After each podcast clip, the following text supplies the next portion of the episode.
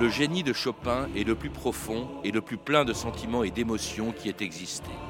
Il a fait parler à un seul instrument la langue de l'infini. Georges Sand.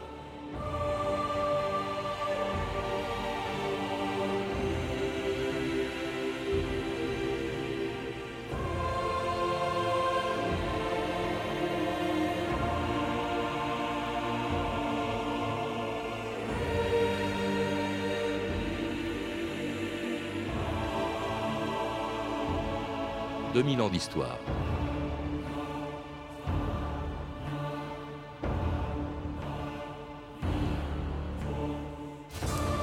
Né en Pologne il y a 200 ans d'un père français et d'une mère polonaise, Frédéric Chopin est mort à Paris en 1849 à l'âge de 39 ans. Quinze jours plus tard, au son de sa célèbre marche funèbre, le corps de Chopin quittait l'église de la Madeleine pour être inhumé au Père Lachaise, tandis que conformément à ses dernières volontés, son cœur, enfermé dans une urne, était envoyé en Pologne, où depuis 160 ans, il est emmuré dans un pilier de l'église Sainte-Croix de Varsovie. Entre son pays d'origine et son pays d'adoption, Chopin avait donc décidé de ne pas choisir, peut-être parce que depuis sa première polonaise, écrite à l'âge de 7 ans, sa vraie patrie était tout simplement le piano.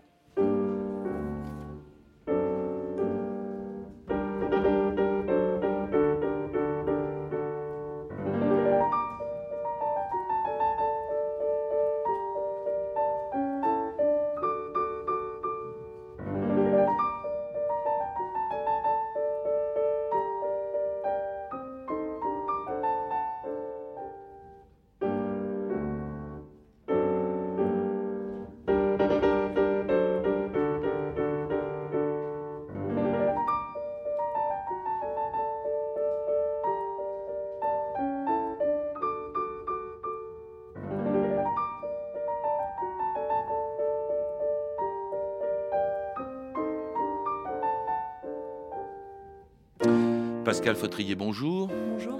Alors, dans la biographie de Chopin que vous venez d'écrire chez Gallimard, vous rappelez que la polonaise que l'on entend en ce moment est la toute première œuvre de Chopin publiée en tout cas en 1817, c'est-à-dire quand il avait 7 ans. Ce qui est extraordinaire quand on vous lit, c'est la précocité de Chopin qui fait penser un peu à celle de Mozart. Et comme Mozart, d'ailleurs, il s'est produit très jeune partout en Pologne. Oui, absolument. La comparaison avec Mozart euh, arrive très très rapidement dans les, dans les journaux polonais et avec une certaine fierté, puisque euh, euh, cette, cette Pologne qui, au, moment, au moment de la polonaise, est, donc on, est en, on est en 1817, donc on est de nouveau sous, le, sous joug russe, hein, la Pologne, enfin c'est le royaume de Pologne, donc on n'est pas encore tout à fait, la Pologne n'est pas encore tout à fait écrasée, mais enfin elle subit le joug russe, et donc les Polonais sont très fiers d'avoir un génie, d'avoir leur génie. Ah, c'est une chose tout à fait importante. Un Mozart polonais avec un nom français. Il faut peut-être expliquer d'ailleurs parce que d'abord il a partagé sa vie entre la Pologne où il a passé les 20 premières années de sa vie et la France les 19 dernières. Et euh, son nom est français parce que son père est français. Il était venu de Lorraine. Alors, ce qui est extraordinaire, c'est que on a affaire avec cette famille à une ascension sociale contemporaine de la Révolution française euh, et qui est en elle-même révolutionnaire, puisqu'en fait, le grand-père de Chopin était un paysan lorrain. Euh, c'était un charron et un vigneron d'un tout petit village, Marinville, de Lorraine, et que le, père de Chopin va venir dans les bagages du comte Pâques à Varsovie en 1787, deux années avant la Révolution française et devenir d'une manière alors vraiment stupéfiante. Euh, un des grands professeurs euh, du lycée de Varsovie, ce qui est une position sociale tout à fait prestigieuse. C'est le père qui l'a poussé euh, dans la musique ou c'est comment ça s'est passé? Alors, le Justement cette précocité, c'est quand même pas un hasard. Oui, le parallèle avec Mozart a été intéressant parce que le père ne pousse pas euh, Chopin à devenir un pianiste, euh, un virtuose, ni, un compositeur. Il constate l'extraordinaire précocité de son fils. Et c'est plutôt la mère, euh, qui était une, aristocrate polonaise, d'une famille assez pauvre, qui jouait du piano. Chopin entend ce piano depuis l'âge de 3 ans. Il se couche sous le piano et on s'aperçoit dès l'âge de 5 ans qu'il sait tout seul répéter, rejouer des euh, voilà. Donc un génie qui se constate dans la famille et avec lequel on a affaire, voilà. Le, piano, hein, parce que c'est l'essentiel en fait de, de son œuvre. Contrairement à tous les musiciens de son temps, eh bien Chopin n'a écrit aucun opéra, aucune symphonie et seulement deux concertos, dont celui-ci, le concerto numéro 2, joué par l'orchestre philharmonique tchèque dirigé par Vladimir Ashkenazi et au piano Elisabeth Leonskaya.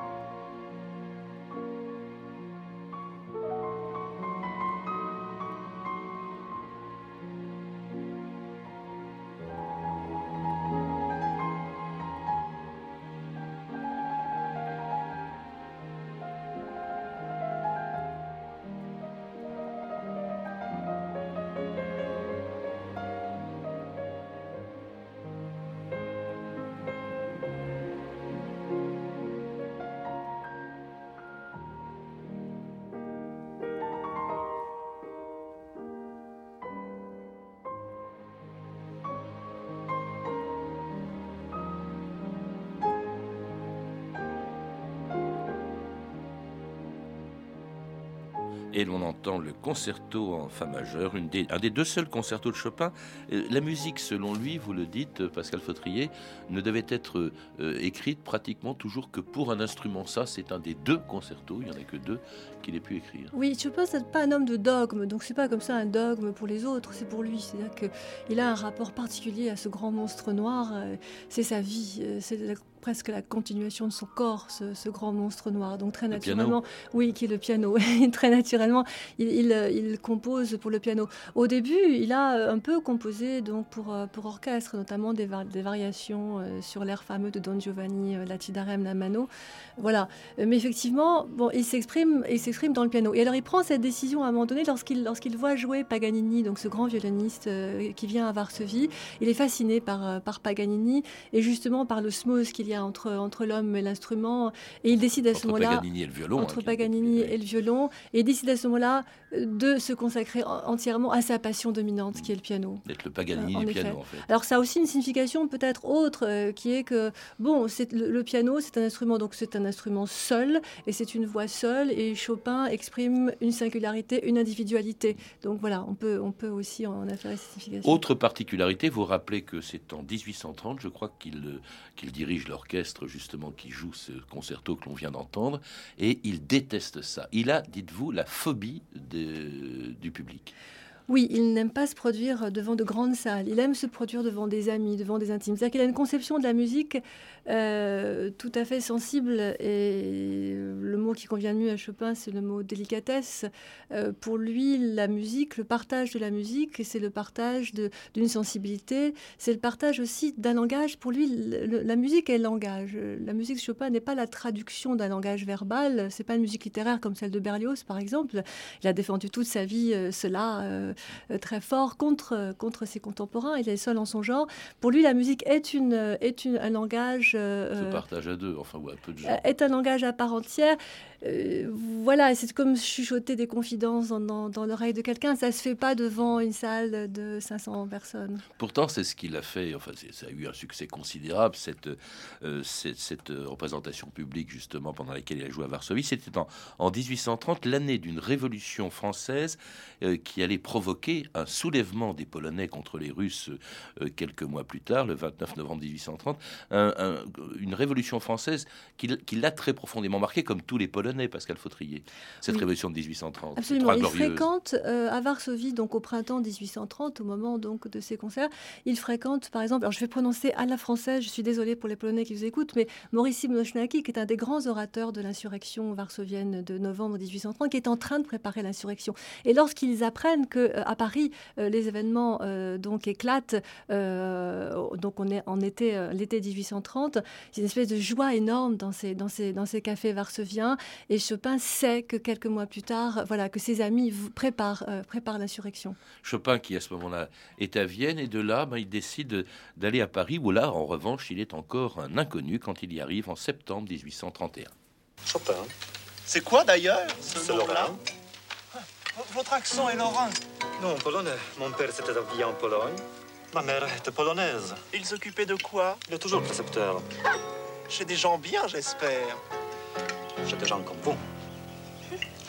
Notre plus grand espoir est peut-être Monsieur Chopin, dont la musique intègre émotion et science dans le plus parfait rapport.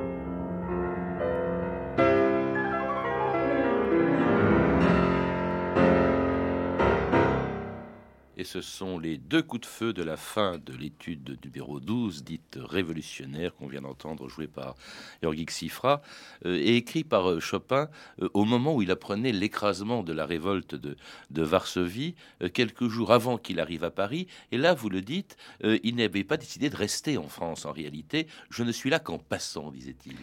Oui, alors les, Russes lui avaient accordé un passeport pour Londres, en fait. Et il a triché un peu, il est passé par Stuttgart, et c'est à Stuttgart qu'il apprend la chute de Varsovie. Et on dit qu'en effet, c'est à ce moment-là qu'il euh, écrit, bon, c'est peut-être pas exactement vrai, mais enfin, on associe ce moment où Chopin apprend la chute de Varsovie, et, c'est un moment tout à fait fondateur dans son existence, c'est une espèce de mort pour lui. Hein. Euh, euh, il y a aussi le 24e prélude également qu'on associe à cette période. Donc voilà, il apprend la chute de Varsovie à Stuttgart et il arrive à Paris sans avoir, de, sans avoir l'autorisation des Russes. Hein, euh, voilà. Et il arrive à Paris. Pour lui, Paris, c'est d'abord la ville de la musique. C'est-à-dire qu'à l'époque, c'est la ville où on peut entendre les grands chanteurs d'opéra. Chopin est, un, est, fasciné par le bel canto. C'est l'inspiration principale de, Chopin. C'est le bel canto, c'est les opéras. Et là, il y a tous les formidables, extraordinaires chanteurs de l'époque. Et c'est ça qui l'émerveille d'abord. Il y a aussi peut-être la sympathie qu'inspire la révolution euh, euh, polonaise aux Français. Euh, manifestement, les Français, contrairement à d'ailleurs leur gouvernement qui est celui de Louis-Philippe, ont beaucoup de sympathie pour les Polonais. Et oui, alors ce qui est marrant, c'est quand il arrive boulevard Poissonnière à Paris, il habite un petit appartement comme ça dans les étages, et sous ses fenêtres, il y a une manifestation des Français qui crient Vive la Pologne et qui chantent la Marseillaise. C'est-à-dire qu'on associe vraiment, pour les Français, on associe leur, la, la, liberté française à cette liberté, à cette liberté polonaise. Tellement attaché à la France que finalement, lui qui n'y était venu qu'en passant, va y rester 19 ans, sans jamais d'ailleurs revenir dans son pays. Il a même refusé d'ailleurs un passeport que lui proposait l'ambassade russe à Paris pour qu'il rentre en Pologne. Et là, non, il choisit d'être un proscrit, d'être un exilé. Absolument. Alors pour deux raisons. D'abord parce qu'il il veut être solidaire de ses amis insurgés qui, eux, ne peuvent pas rentrer en Pologne parce qu'ils ont participé à l'insurrection. Lui n'a pas participé à l'insurrection. C'est pour ça que les Russes lui proposent de rentrer. Mais il refuse par solidarité avec eux. Ça, c'est la première chose. Mais ma deuxième hypothèse, c'est qu'il y a un désir d'exil chez Chopin. Donc quelque chose qui est peut-être un tout petit peu plus compliqué. C'est-à-dire qu'en fait, la vraie patrie de Chopin, et c'est là où il nous parle, je crois, particulièrement aujourd'hui à nous autres qui sommes des, tous des exilés, des déracinés dans le fond, euh, Chopin choisit une patrie imaginaire. Euh, D'ailleurs, il est la Pologne à Paris pour tous ses amis polonais qui sont, euh, qui sont émigrés à Paris. Il l'incarne absolument. Et il vit en Pologne. Et sa Pologne, c'est la musique. Et c'est la mazurka, par exemple. Il décide, au fond, de, en quelque sorte, de défendre l'indépendance de son pays en France plutôt qu'à Varsovie. Et puis avec sa musique plutôt qu'avec euh, des armes. Et il devient la coqueluche, vous le dites, des salons parisien où on l'invite pour donner des cours de piano ou pour jouer ses œuvres, dont cette grande valse brillante jouée par Tatiana Chebanova.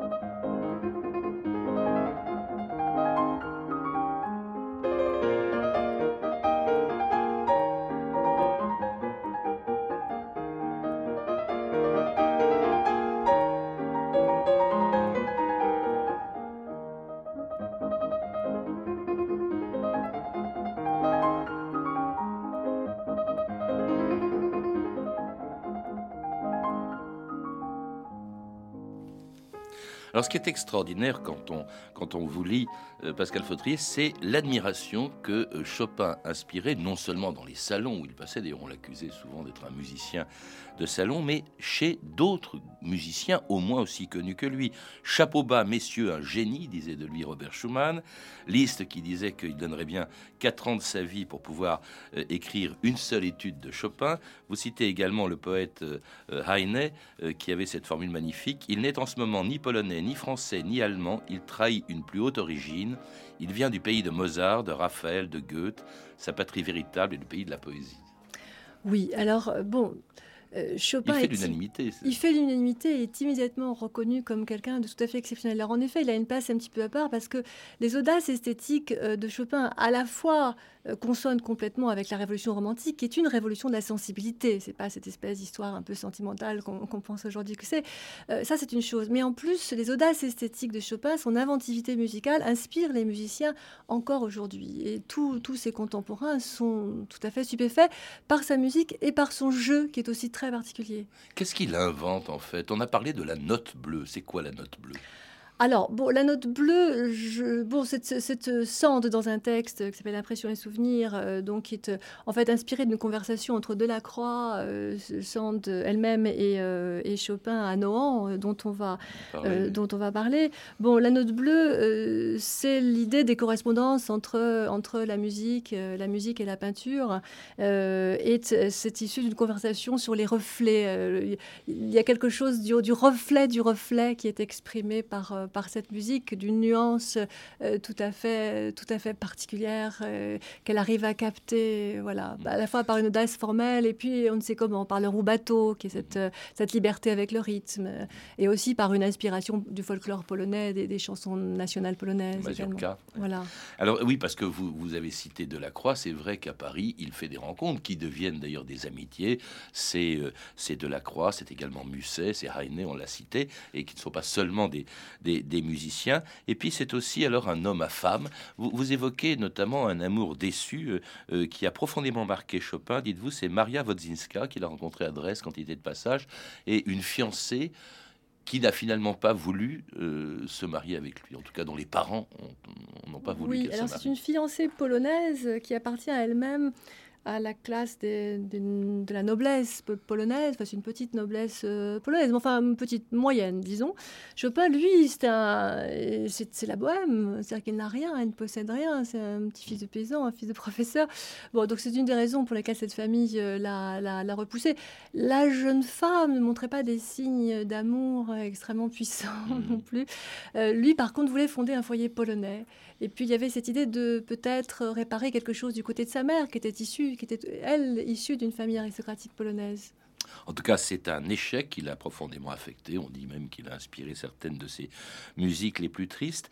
Euh, et puis, euh, c'est ce qui explique aussi peut-être la rencontre assez désastreuse, la première rencontre avec euh, la baronne du Devant, plus connue sous le nom de Georges Sand, dont la première rencontre avec Chopin en 1836 n'a pas été une réussite. Monsieur, la baronne du devant est là. La baronne du devant Je ne crois pas la connaître. Euh, faites-la entrer. C'est la première fois que mon titre m'est utile. Vous êtes incroyable, madame. Je ne vous demande qu'une minute et après, je vous laisse. Je vous accorde donc une minute. Je ne sais rien de vous, mais je sais que vous êtes génial. Entre vos mains, cet instrument parle la langue de Dieu. J'aurais voulu apprendre cette langue de vos lèvres. Mais vous vous ne voulez pas de moi. C'est vraiment dommage parce que tout aurait pu être si simple. Je vous prierai de ne pas poursuivre.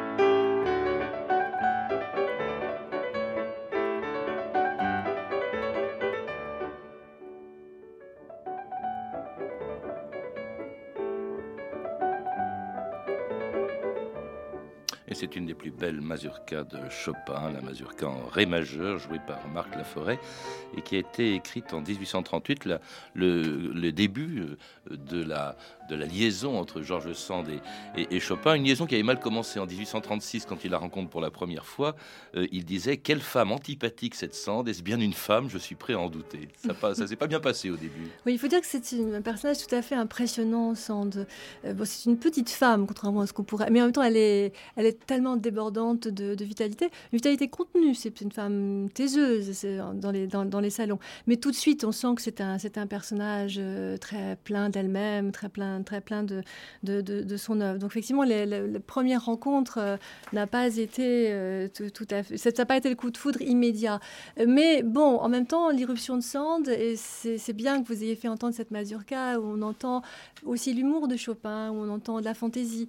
C'est l'irruption de la fantaisie aussi dans, dans, la vie, dans la vie de Chopin, qui est ce jeune homme très policé qui a, qui a, qui a 28 ans. Sand est une scandaleuse, c'est une femme qui écrit sur le droit au divorce. Ça le choque lui-même, hein, d'ailleurs. Ça le choque lui-même, absolument. Elle, bon, elle s'est battue pour son, pour son propre divorce. C'est une femme libre. C'est presque une, je dis euh, dans mon livre, mais presque une 68 arde avant la lettre. Elle veut réinventer la vie. C'est ce que vous dites d'ailleurs, parce que ces deux personnages qui sont extrêmement différents l'un de l'autre, Pascal Fautrier, vous dites qu'au fond, euh, elle cherche une éthique nouvelle du couple, euh, dans, ce, dans ce couple qu'elle va former avec Chopin, et lui, des conditions idéales de la création. Cela dit, ça commence plutôt mal. Ils vont pendant quelques mois euh, au Baléares. Alors là, c'est un vrai désastre. Il est, il est malade. C'est épouvantable les quatre mois qu'il passe au Baléares, qui cherchait une espèce de lune de miel sans mariage. Alors, c'est pas seulement épouvantable. C'est à la fois la recherche de l'absolu, presque, je dirais, pour les deux. C'est-à-dire, c'est à la fois l'art, c'est à la fois effectivement chercher une utopie. Ils se sauvent aussi, ils fuient de Paris, ils fuient la mondanité pour être, pour vivre euh, leur amour.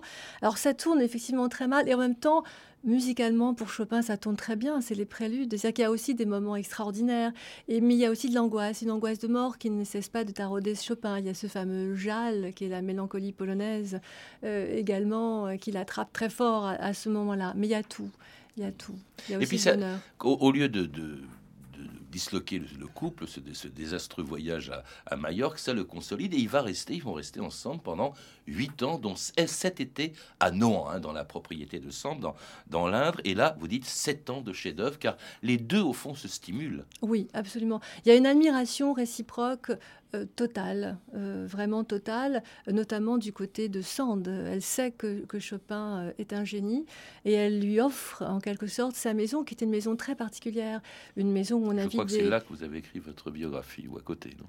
Oui, je l'ai fini. Je l'ai fini à côté de Nohant. Oui, en effet, c'est un lieu assez magique euh, qui reste dans les mémoires. C'est un lieu d'utopie presque, un lieu, un lieu où les artistes pourraient comme ça à la fois vivre une vie euh, euh, sensible, de, paroles partagées, de culture et, de création continue. Et ça a duré donc pendant huit ans, tous les deux, et cela malgré la santé de Chopin qui se dégrade d'année en année, ce que Georges Sand prend pour de l'hypochondrie. Je ne vous crois pas malade. Il ne vous faut qu'un peu plus de force. Qui vous enseignait la peur? C'est de là que viennent vos suffocations. Je suis si malade. Et, je vis depuis si longtemps comme cela que désormais mon corps n'est qu'un grand sujet de déception pour moi. Et, je lui ai dit adieu pour toujours. je n'habite plus dans cette enveloppe. Je me sens tellement mieux quand je flotte dans la musique. Et si je devais reprendre, ma place dans ma misérable enveloppe, alors j'ai bien peur que brusquement ma carapace ne s'effondre. J'ai toujours eu de désastreux amours.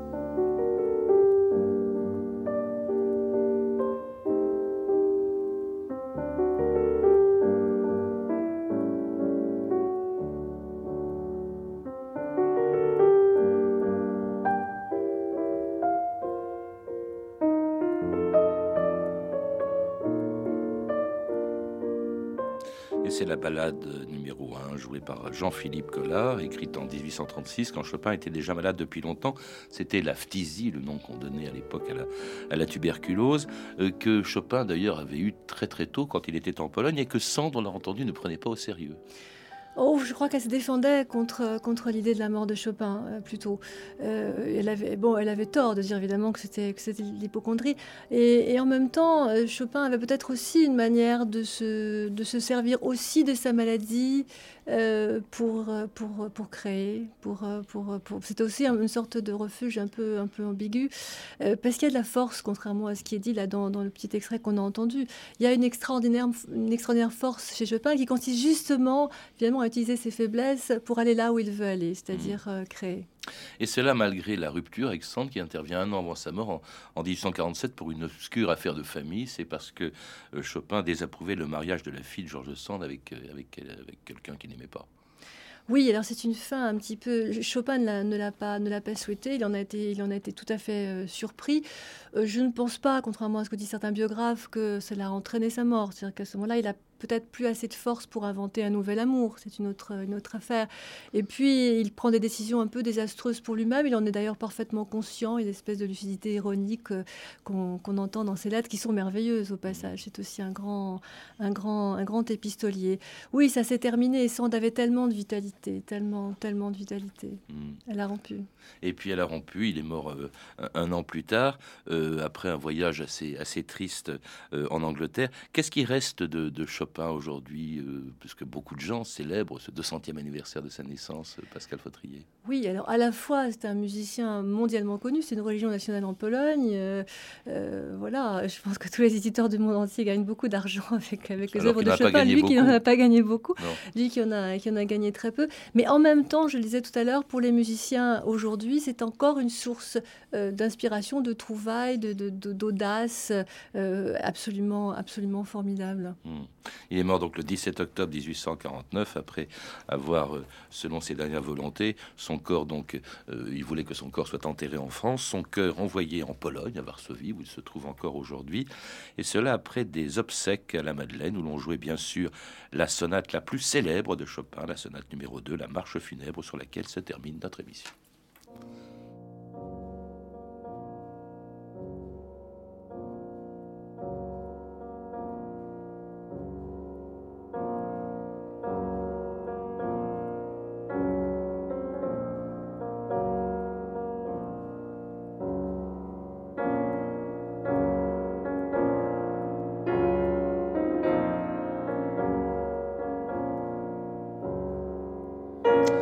C'était donc la sonate numéro 2, la funèbre. Merci Pascal Fautrier. Je rappelle que euh, vous avez écrit une biographie passionnante de Chopin qui vient de paraître chez Gallimard dans la collection Folio. À lire aussi Esquisse pour une méthode de piano de Frédéric Chopin lui-même aux éditions Flammarion. Un hors-série Télérama 2010, année Chopin, actuellement en kiosque. Chopin, Chapeau bas, Messieurs un génie de Michel Pasdreau chez Gallimard Découverte. Et Les deux âmes de Frédéric Chopin de Jean-Yves Clément aux presses de la Renaissance. Je recommande également l'intégrale des œuvres pour piano seul de Chopin par Tatiana Chebanova, publié en 10 CD aux éditions Duc. Savoir aussi les expositions suivantes. La Note Bleue au musée de la vie romantique à Paris à partir de demain et jusqu'au 11 juillet. Et Chopin, l'atelier du compositeur à la Cité de la musique de Paris du 9 mars au 6 juin. Vous avez pu entendre des extraits des films suivants La Note Bleue d'André Zulawski, édité en DVD par LCJ Éditions, et Impromptu de James Lapine en DVD chez MGM Home Entertainment. Vous pouvez retrouver ces références par téléphone au 32 30, 34 centimes la minute ou sur le site franceinter.com. C'était 2000 ans d'histoire. La technique Alain Gadan et Kamal Salifou, documentation Emmanuel Fournier, Clarisse Le Gardien et Franck Olivard, une émission de Patrice Gélinet réalisée par Anne Kobilac.